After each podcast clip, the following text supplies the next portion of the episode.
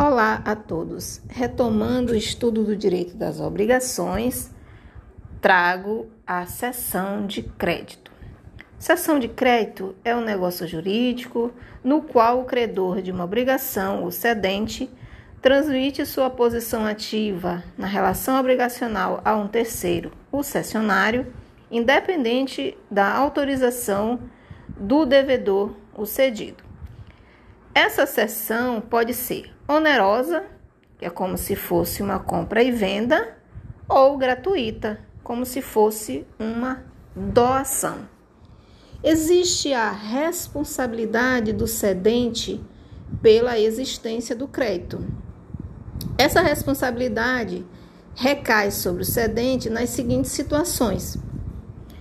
O cedente sempre responde pela cessão onerosa porém, pela sessão gratuita, somente responde em razão de sua má-fé, conforme artigo 295 do Código Civil.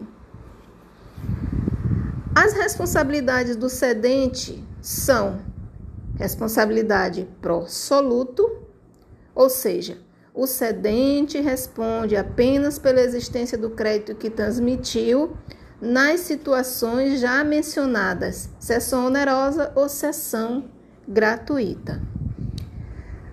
Já a responsabilidade pró-solvendo ou pró-solvente, o cedente responde pela existência do crédito e também pela solvência do devedor.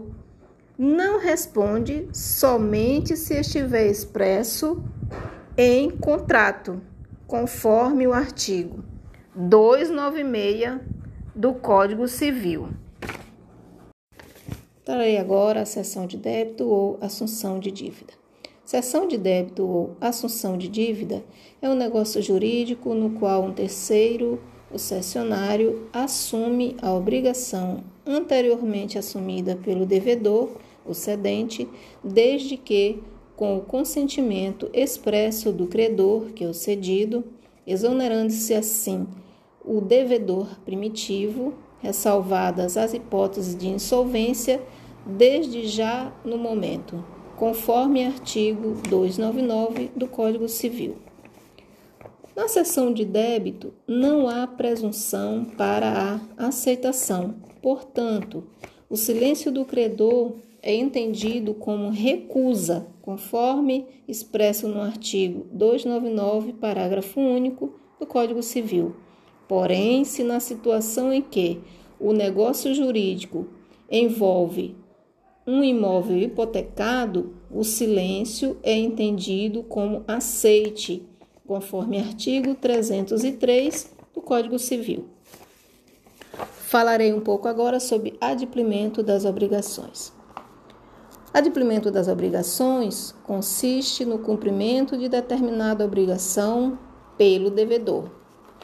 Uma das formas mais comuns de adimplir uma dívida é a entrega de dinheiro ao credor.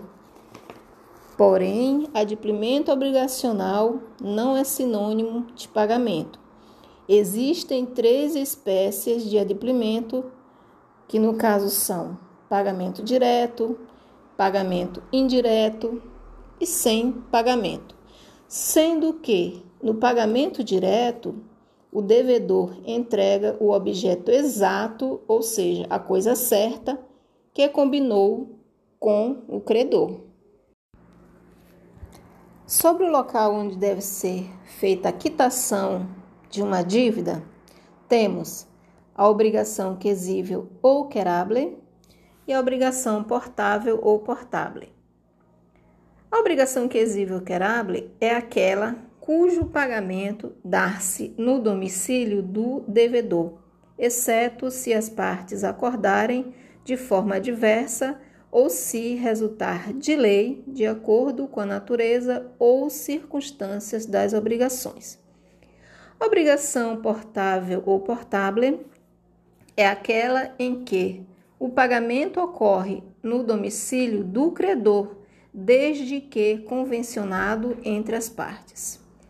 Sobre o interesse de cumprimento das obrigações, temos o terceiro interessado e o terceiro não interessado. Sobre o terceiro interessado, trago como exemplo um fiador que faz parte da obrigação jurídica e quita uma dívida no lugar do devedor. A partir dali, ele se subroga legalmente no lugar do credor original, podendo cobrar a dívida do devedor conforme expresso em contrato. Artigo 246, inciso 3 do Código Civil.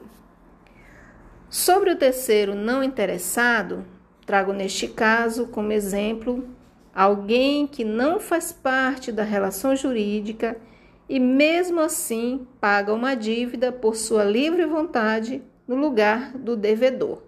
Sendo que, se o não interessado pegar o recibo em seu nome, terá direito de regresso em face do devedor.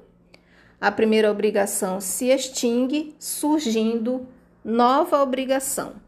Porém, se este pegar o recibo em nome do devedor, será como uma doação, não cabendo o direito de regresso.